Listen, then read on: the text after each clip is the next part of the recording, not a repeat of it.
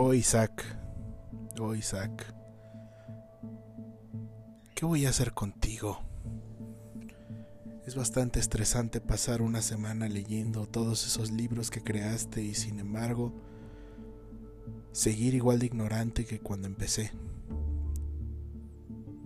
Ha sido mi delirio por más de dos años para entender el mundo de la ciencia ficción y no separar tu figura de la leyenda que fuiste, de ser uno de los profetas más grandes de la humanidad. En el área de la ciencia ficción, claro, porque si decimos que eres un profeta, podemos meternos en problemas, ¿verdad? Oh Isaac, hace 28 años que te fuiste y tu legado sigue imperdurable el día de hoy. Cuánto más quisiera que esa frase que dijiste alguna vez, que tú no considerabas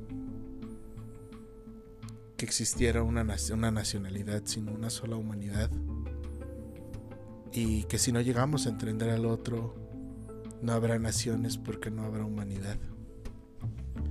Como quisiera que estuvieras aquí para que lo vieras y le dieras a entender a la humanidad porque está errado en ese punto.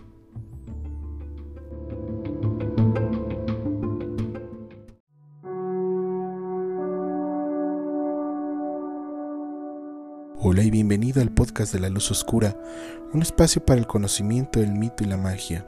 A lo largo de los capítulos que conforman este podcast, iremos de la mano tú y yo aprendiendo sobre el mundo y sobre aquellas doctrinas que podrían considerarse secretas Date la oportunidad de explorar nuevos mundos en las mentes de otros y conformar con ello mismo una visión propia del mundo.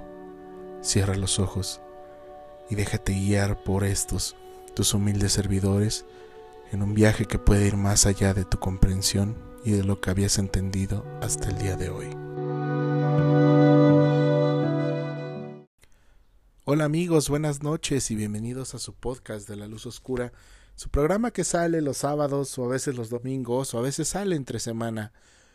Eh, en esta ocasión voy a grabar yo solo en este podcast especial de cuarto sábado de mes. Y hace algunas semanas haciendo, haciendo la encuesta para seleccionar los temas de, de la vez anterior. Quedaron en la final dos escritores bastante interesantes. El ganador obviamente fue Lovecraft, que ya hicimos su programa especial. Y ahora toca hablar sobre el segundo lugar, pero no por ello el perdedor o, el de meditar la obra de... Es muy difícil para mí, amigos, hablar sobre, sobre, el, sobre el escritor que vamos a hablar el día de hoy porque personalmente se ha vuelto mi obsesión desde hace algunos años.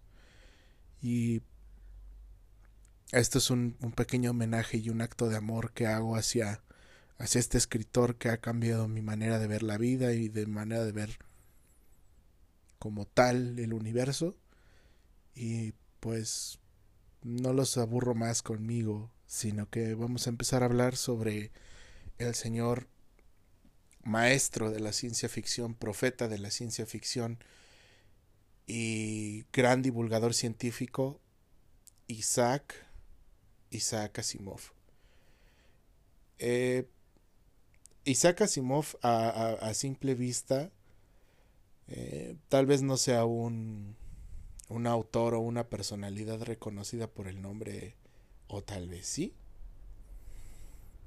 pero créanme, es uno de los nombres más relevantes en el nombre de la ciencia, de la literatura y del conocimiento del mundo occidental en general. Y van a ustedes a darse cuenta por qué a lo largo de este programa. Pero empecemos pues con lo básico, ¿no? Isaac Asimov nace en, en la Federación Rusa en 1919, ya en tiempos de la antigua Unión Soviética y muere el 2 de y muere el 6 de abril de 1992. Él y su familia huyen de la Unión prácticamente por la persecución política que hay en el momento, se van y se instalan en la ciudad de Nueva York y pues es donde principalmente Isaac se formaría profesionalmente, académicamente, personalmente. Y bueno, esto esto va a ser hasta el final de sus días, como yo mencionaba en el año de 1992. Eh, él fue profesor de bioquímica en la Facultad de Medicinas de la Universidad de Boston, pero se le reconoce más a, al señor Asimov por por su trabajo divulgativo y de la ciencia ficción, más que nada. Él empieza a escribir desde una edad muy temprana, a sus 12 años empieza a escribir relatos y casualmente Asimov en el plano de ser un niño neoyorquino, judío, ruso, pues es bastante privilegiado porque sus padres lo dejan leer los apenas este nacientes cómics que se empiezan a publicar, las revistas pulp. Y pues nada, o sea, en, ese universo del pulp, de, la ciencia ficción revuelta con la fantasía, aparece la figura que va a dominar o que va a robar el, la atención de Asimov por el resto de su vida y es la figura de los robots. Eh, Asimov detecta en los primeros relatos de robótica uh, no entendidos como una amenaza como en los escritos de Mary Shelley en Frankenstein, o bueno, perdón, el monstruo de Frankenstein, sino ya entendidos como androides o robots que ejecutan tareas humanas y que en este punto pues eran relatos sencillos donde se configuraba un robot y el robot atacaba a sus creadores y destruía la fábrica o destruía todo, ¿no? Y pues ahí había un hueco, ¿no? Porque no había una visión del otro lado que dijera, oye, los robots no necesariamente tienen que destruir a su creador. Si nosotros que vivimos en el mundo real confiamos ciegamente en nuestras licuadoras, en los en nuestro refrigerador, en nuestros electrodomésticos, ¿por qué no confiarle cosas más importantes a robots o máquinas especializadas? Y él empieza a escribir esta ciencia ficción relacionada con la robótica que en este punto, créanme amigos, no, pasaría, no pasaba de la simple ficción que ni siquiera describía los funcionamientos, no describía nada, nada, nada de la robótica. Asimov se gradúa, pero a la vez sigue publicando sus, sus historias en distintos medios y empieza a formar lo que los especialistas en Asimov llaman la saga de los robots, que son todas esas novelas que escribe sobre robots a lo largo de su vida.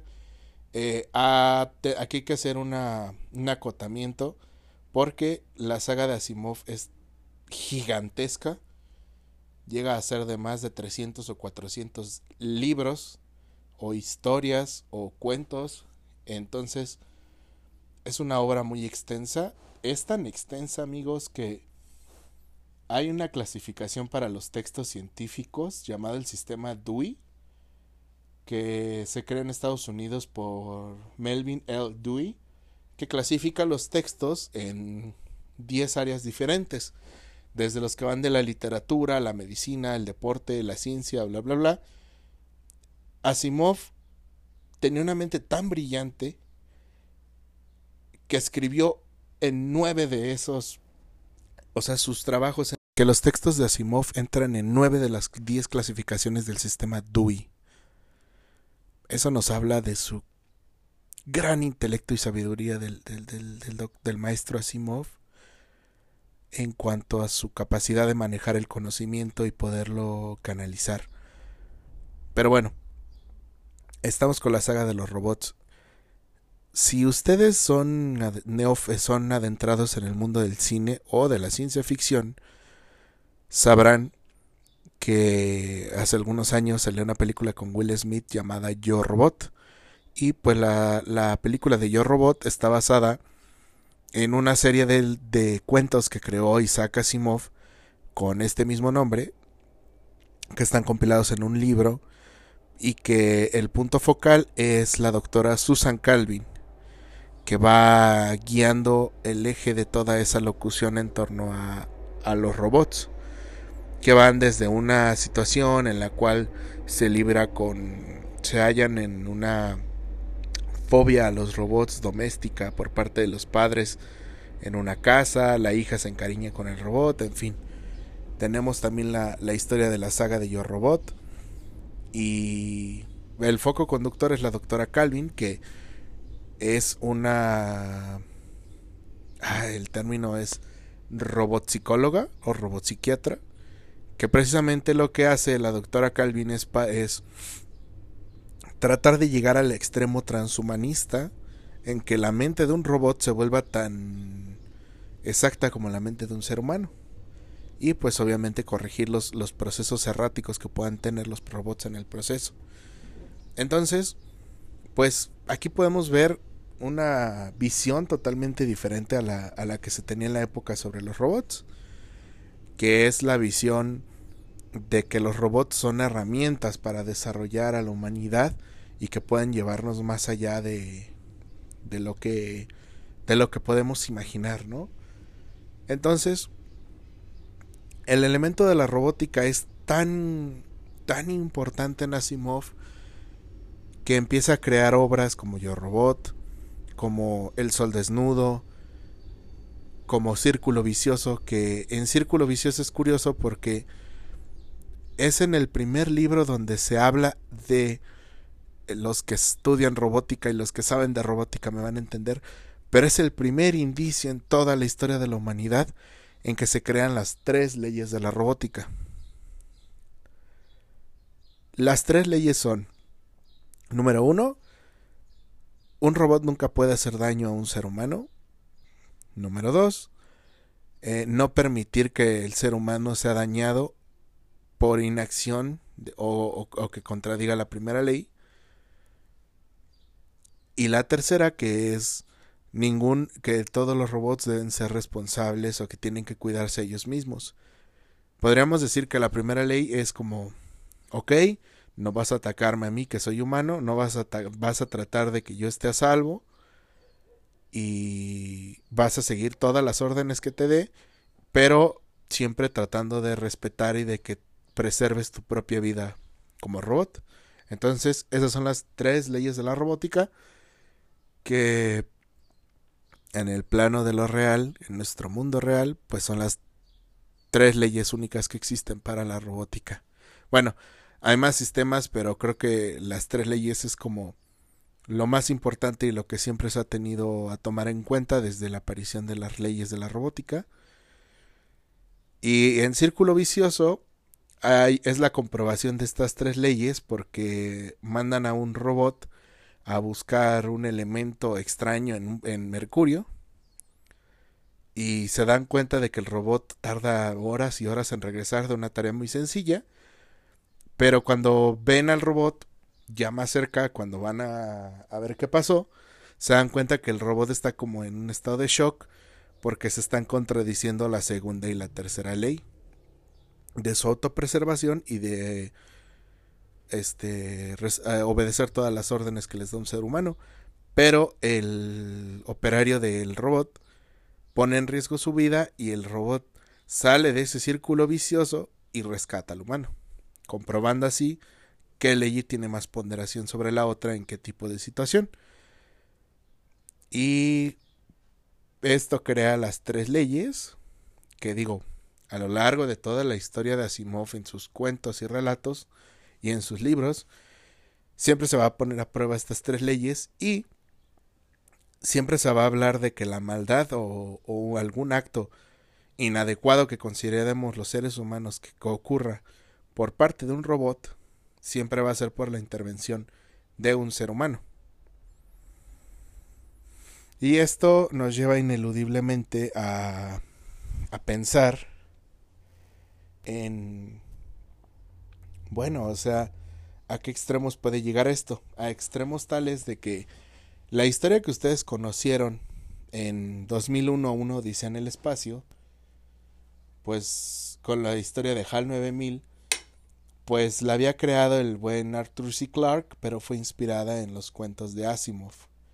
En ese en ese punto en el cual el robot eh, obedece o crea una conciencia y hace que los robots que están bajo su tutela empiecen a, tomar sus órdenes en lugar de las de los seres humanos. Esto pasa en algunas historias. En Sol Desnudo, un hombre cambia la configuración de un robot y en vez de ver a los seres humanos como humanos, los ve como materia orgánica y pues ahí es más fácil que los pueda asesinar. Entonces, si se dan cuenta en el patrón, Asimov nunca considera a los robots como malos, sino que siempre los considera útiles aliados y que siempre van a estar a merced de la maldad del propio ser humano, porque ellos en su configuración no tienen ninguna maldad, aparentemente, pero el que siempre lleva las acciones malignas y el que siempre quiere llevar a cabo esas acciones, pues son los seres humanos. Eh, hay un punto de culmen bastante que a mí me, que a mí me rompe mucho, siéndoles muy sinceros, y es en un cuento que le gusta mucho a, a, uno, de mis amigos que hemos leído, que se llama Sueños de Robot. Ah, este cuento es más o menos una embullida como cuando lees a Philip K. Dick y habla sobre el punto del transhumanismo que llega a algo más profundo que a la apariencia humana. ¿A qué me refiero con esto? El cuento de Sueños de Robot habla de un, de un robot que fue creado tan exactamente o tan similar al ser humano que empieza a tener sueños. Que es un proceso rarísimo porque pues obviamente los únicos, los únicos que pueden tener sueños y recordar los sueños y recordar ese proceso o que tienen un proceso muy complejo de un sueño son los seres humanos. Entonces, este robot sueña, se le informa a su, a su creadora, llega Susan Calvin, de nuevo de la saga de Yo Robot, y hace un, un estudio del cerebro y, y, le dice, bueno, a ver, ¿cómo que soñaste? Y le dice, no, pues este, sé que es un sueño porque no coincide con la realidad, me iba a blancos y luego iba a espacios que no conocía. Y para acabarles de contar, el, el robot le cuenta a, la, a, a, Calvin que existe una brecha en el, en el pensamiento de los robots, que los robots se dan cuenta de que en realidad son esclavos. ¿Me entienden? Entonces eh, se da cuenta de la existencia de la esclavitud y de la subyugación que llegan los seres los robots por parte de los seres humanos. Y esto lo ve en su sueño el robot. Y hay un proceso por ahí que quieren destruirlo, pero el robot nunca les cuenta el sueño completo. Hasta que al final del, del cuento habla de que en el sueño no aparecían hombres hasta Después, y cuando aparecía el hombre, decía que dejaran libre a su pueblo. Y la doctora le pregunta que si el pueblo al que se refiere son los robots, y él dice que sí. Y que si él conoce al hombre que dice estas palabras de dejar libre a su pueblo, y él le responde que sí, y que el hombre que está diciendo es el mismo. Es el mismo. Y vuelvo al punto, a este, a este final nos da una perspectiva muy, muy, muy, muy, un sabor muy raro de boca, porque ahí se delimita la última frontera del transhumanismo. Me han escuchado hablar este término, pero quiero, quiero hacerlo claro para aquellos que no lo comprendan. El transhumanismo es el punto en el cual el ser humano se funde con una máquina y ya no hay una diferencia entre qué es el robot y qué es un ser humano completo. Entonces, eso es el transhumanismo. Y en este punto, pues, es una mente realmente sintética, es una mente que, que fue creada en un laboratorio y que tiene la misma humanidad que nosotros o que ni nosotros no llegaríamos a tener. Recordaba a, a, Philip K. Dick porque precisamente su obra de Sueñan los androides con ovejas eléctricas habla sobre ese sentido de la humanidad. ¿Qué nos hace humanos? ¿Ser biológicamente humanos o nuestros sentimientos, nuestro sentimiento de pertenencia, nuestro libre albedrío, nuestra libertad de pensamiento? ¿Qué nos hace humanos en realidad? Eso es lo que explora Art, este, eh, Asimov en este relato, que habla sobre esa parte de, la, de su del extremo al cual podemos llegar a crear propia vida. Y bueno, eso es un extremo interesante.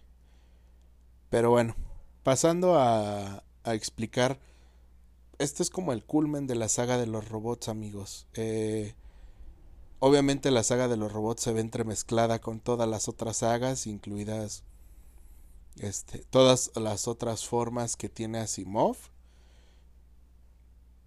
y ahora vamos con pues una de sus obras más reconocidas, aparte de Yo Robot, El Hombre Bicentenario, Sol Desnudo, este Círculo Vicioso, que es la saga de Fundación. Ay, ¿por dónde empezar a hablar de Fundación? Es un libro tan gran, es una saga tan amplia, tan compleja y tan extensa de entender que hay libros que te explican fundación y la saga de fundación al día de hoy tiene entre 30 a 35 libros. Así se las pongo amigos. Pero ustedes dirán, bueno, ¿y por qué nos cuentas esto, no? Eh, y es porque Fundación habla de que para esto en el marco de la ciencia ficción, ya no solamente es, ok, el hombre llegó a la luna o colonizó otros planetas o creó robots tan inteligentes y capaces como el ser humano, en fin, eso ya lo dejó atrás. Ahora se va la conquista del cosmos. Imagínense esto, esto lo está escribiendo en los años 40 y 50. Lo está escribiendo 20 o 30 años antes de que aparezca la saga de Star Wars muchas de las cosas que tienen las sagas de ciencia ficción que ustedes más les gusta Star Wars, Star Trek, en fin, el universo de Warhammer, nacieron a partir de las ideas de estos autores de ciencia ficción de inicios, mediados y finales del siglo pasado, que, en fin, entonces Fundación. Fundación habla de que la, la humanidad se ha vuelto tan ha descubierto maneras tan eficientes de explotar sus recursos? Recordemos, es una saga escrita, iniciada a escribir en los años 40. Por lo tanto, la energía nuclear, la energía de, los combustibles fósiles, pues es la panacea, ¿no? Porque se acaba de descubrir el poder atómico y pues se ve como lo más grandioso que ha desarrollado la humanidad y pues grandes, los grandes impulsos que ha tenido la humanidad son por este desarrollo tecnológico. Tanto así que la humanidad empieza a colonizar, ya dejando de lado la, la gala, el, ahora sí que nuestros planetas vecinos, nuestra galaxia, ya empieza a conquistar partes más, más allá de nuestra, de nuestro sistema solar. Empiezan a conquistar otros mundos y siempre se le preguntó a Isaac Asimov cuál había sido la inspiración para crear la fundación, y él hablaba de la historia del Imperio Romano, pero no en su etapa de esplendor, sino en su etapa de decadencia. Y precisamente Fundación inicia con la decadencia del imperio de la humanidad. Esto ya hablando de los textos cronológicamente creados por Asimov, no, con, no como los textos que se fueron creando para explicar Fundación. Les repito, la saga de fundación completa comprende fácil 30, 35 libros. Entonces, lo que habla es de que la, la humanidad llegó a tan, tan extremo de, de riqueza, opulencia y estabilidad que está condenada a verse destruida, pero hay un científico que se le ocurre la brillante idea de tomar a todos los grandes genios, a todos los grandes este, científicos de la Tierra y llevárselos a un lugar nuevo para que a la vez que pase el tiempo y el, el planeta madre, por así decirlo, se extinga, ellos van a crear un nuevo mundo madre o un nuevo imperio glorioso y como el anterior en otro lugar. Por eso pues el libro se llama La Fundación. Entonces se los lleva y va contando la historia de este imperio que crea una herramienta para el conocimiento muy interesante llamada la psicohistoria, que combina la psicología, la, la matemática y la historia para crear eventos predictivos, que al parecer eso es lo que les funciona del todo a, los personajes de esta saga y que pues se cumplen la mayoría de las cosas que dice este científico, ¿no? Que es un especialista en psicohistoria y que la va perfeccionando a lo largo de los eones y habla de cómo se funda este nuevo imperio con estos grandes pensadores en, el, en los límites exteriores de la galaxia. Cómo empieza a haber conflictos, cómo se van resolviendo y cómo la humanidad va alcanzando cada vez más desarrollo y más, más, más, más, más hasta que pues llega el momento de esa segunda fundación del imperio en ese, en ese planeta donde todo inició con ese éxodo que les había mencionado. Entonces, la saga de fundación es larga, pero larga, amigos. Si ustedes han leído Fundación o han leído algún libro de Fundación, muchas felicidades. Ustedes ya no se cuecen al primer hervor, déjenme les digo. Pero es muy, muy interesante leer Fundación. Yo leí este Primera Fundación e Imperio y Fundación e Imperio. No pude leer el, el, el libro de la nueva fundación por tiempos obviamente, pero es muy interesante cómo, cómo, cómo nos va narrando esto Simov. Este hombre, volviendo a, a la vida del, del, del escritor de Isaac, tenía tanto conocimiento en tantas áreas tan diferentes que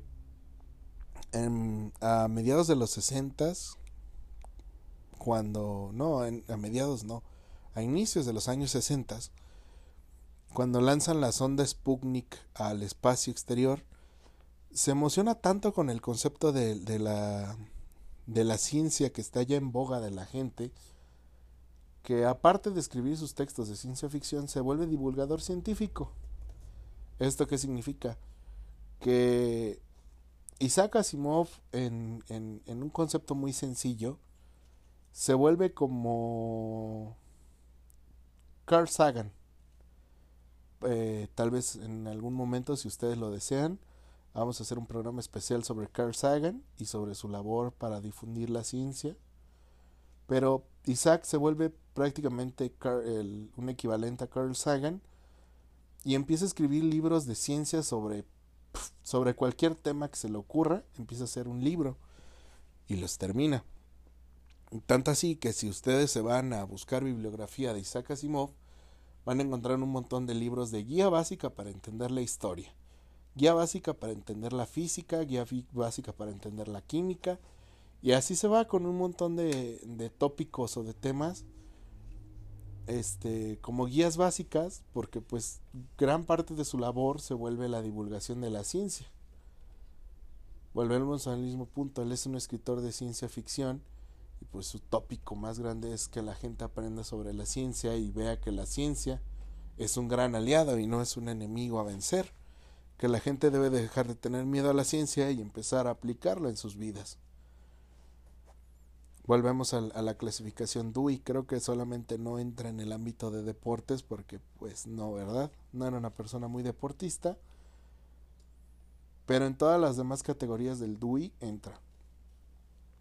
Él escribe, vuelvo al punto, escribe hasta una guía definitiva, total 100% real, no fake, 100 gigas mega, de cómo crear y usar anteojos, cómo usar y crear este encuadernación de libros, en fin. Que Isaac Asimov se vuelve el referente mundial de la ciencia y de la divulgación, al igual que de la ciencia ficción, por todas estas sagas que les estoy contando que escribe. Y, y sigue y sigue, tanto así que pues junta esa cantidad exorbitante de libros que escribió en su vida. Pero yo en lo personal, donde encuentro un tema que a mí me toca mucho la papa y me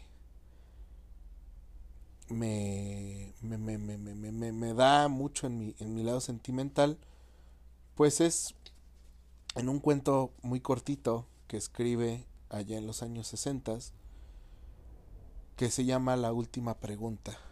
Eh, y, este, y aquí es donde me voy a dejar ir como hilo de media, porque es el que es, creo yo que es uh, el legado más grande que le va a dejar a la humanidad eh, Isaac Asimov, sin demeritar su, su gran aporte a la robótica, pero esta obra de, de la última pregunta no solamente habla de ciencia, no solamente habla de una ciencia ficción,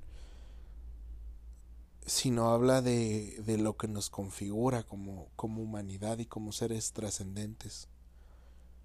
Y, y, ustedes dirán, bueno, y, y, a todo este drama, ¿por qué es, no?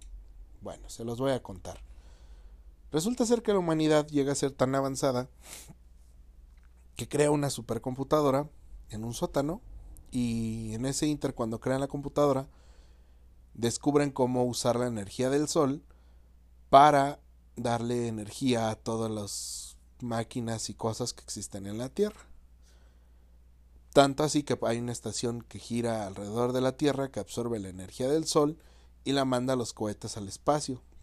eso es lo que impulsa la carrera espacial.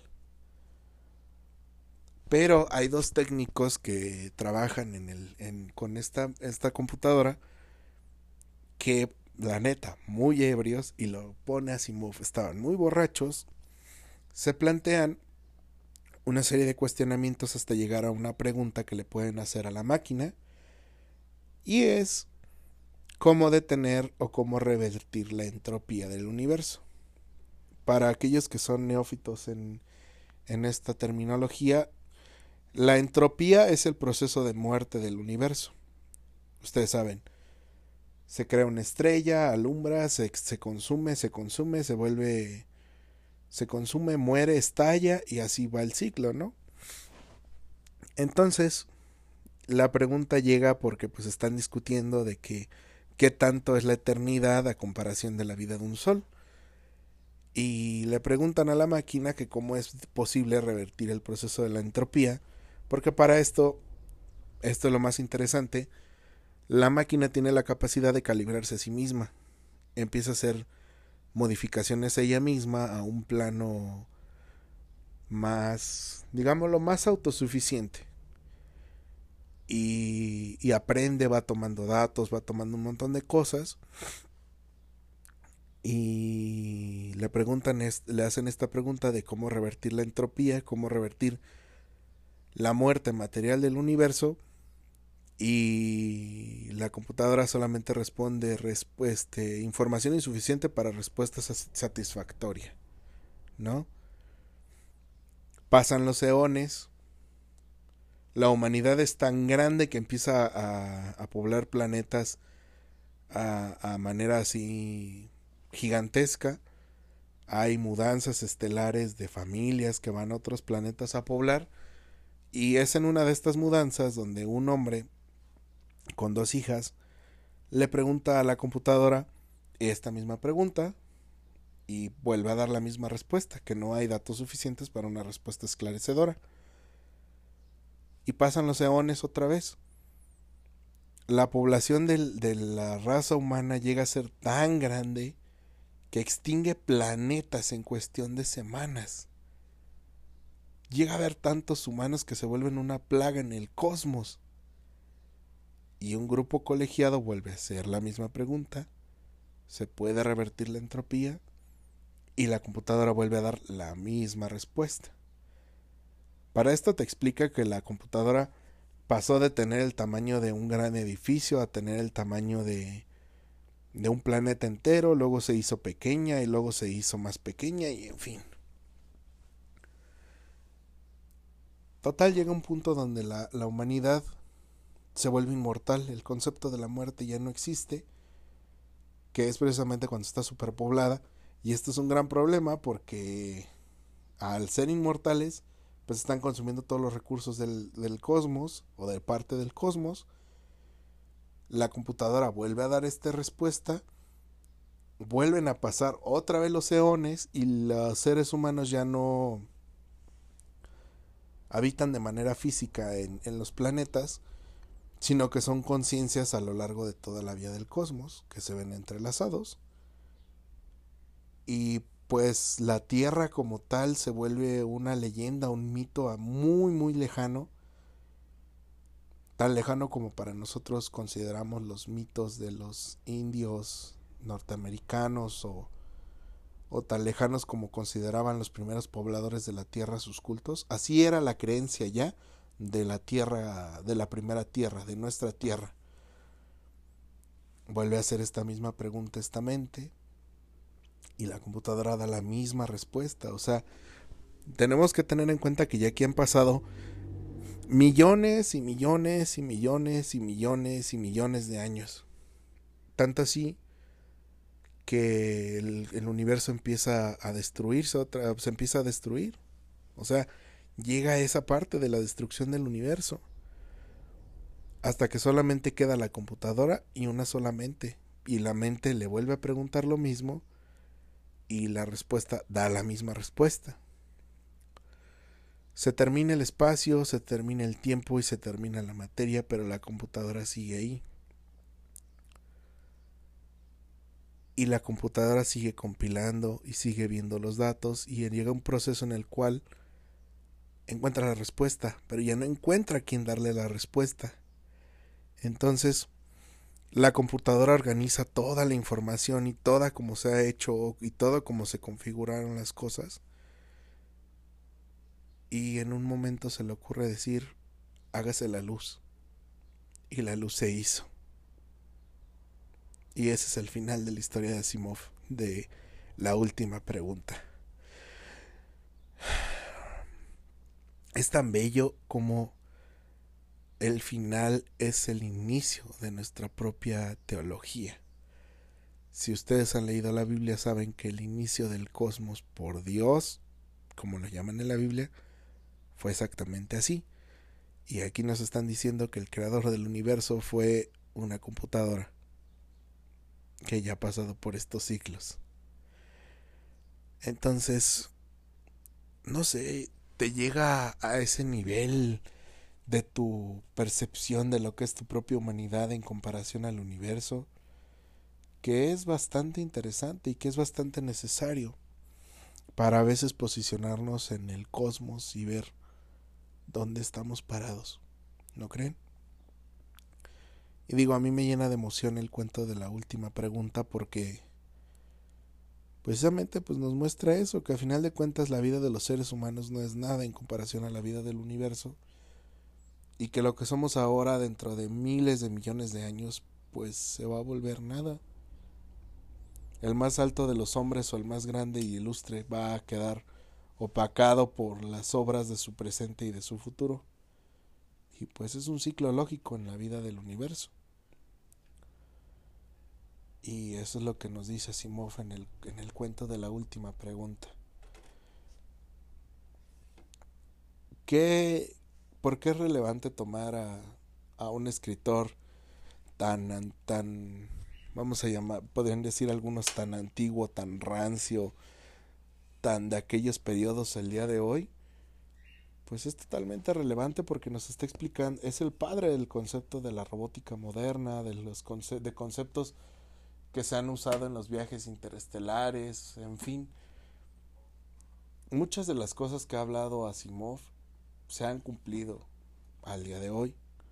Otras cosas pues están muy lejos de nuestro alcance, pero pues ahí vamos. Hay que ser positivos en que algún día vamos a lograr aquello que el buen Isaac escribió. Este episodio lo quise hacer cortito porque creo que entre más cortito sea y menos escuchen mi voz, más les van a entrar las ganas de leer este maravilloso autor de ciencia ficción. Para el próximo capítulo vamos a, a, tener un invitado en esta sección de cultura pop y vamos a hablar sobre un director de cine, escritor, gurú, mago, tarotista, en fin, alguien que conjuga muchas artes, al, al señor Alejandro Jodorowsky.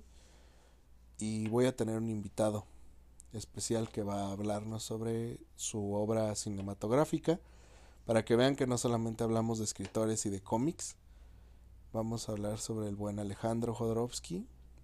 Este la próxima semana va a presentarles el tema de glosario Laurita. Yo no voy a poder estar en la transmisión de la próxima semana pero se quedan en compañía de Laura este, agradecemos mucho sus, sus likes en la página de Facebook y sus likes en la página de Instagram. Les pedimos que nos compartan en sus redes sociales, que nos compartan con sus amigos, que se lo pasen a su amigo el raro o a su amigo que cree que son raros, que los que escuche este programa y se anime también a volverse alguien que es crítico con el conocimiento que está a su alrededor.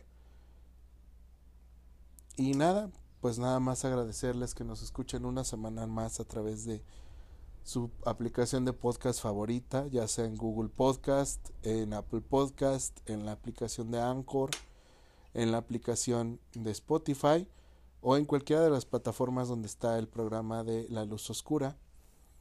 También recordarles que tenemos nuestra página de Instagram que está como arroba la luz oscura podcast. Y igualmente nos pueden encontrar en Facebook como La Luz Oscura Podcast también. Y nada amigos, agradecerles una semana más por dejarnos entrar hasta, hasta sus oídos, hasta su mente, hasta esos confines tan remotos de su alma. Yo me despido el día de hoy sin nada más que recordarles que ustedes son luz, la luz que creó el universo. Eres tan eterno como el cosmos, y eres tan capaz como el más capaz de todos los hombres que habitan en la tierra. Nos vemos la próxima, nos vemos dentro de dos semanas. Chao, chao.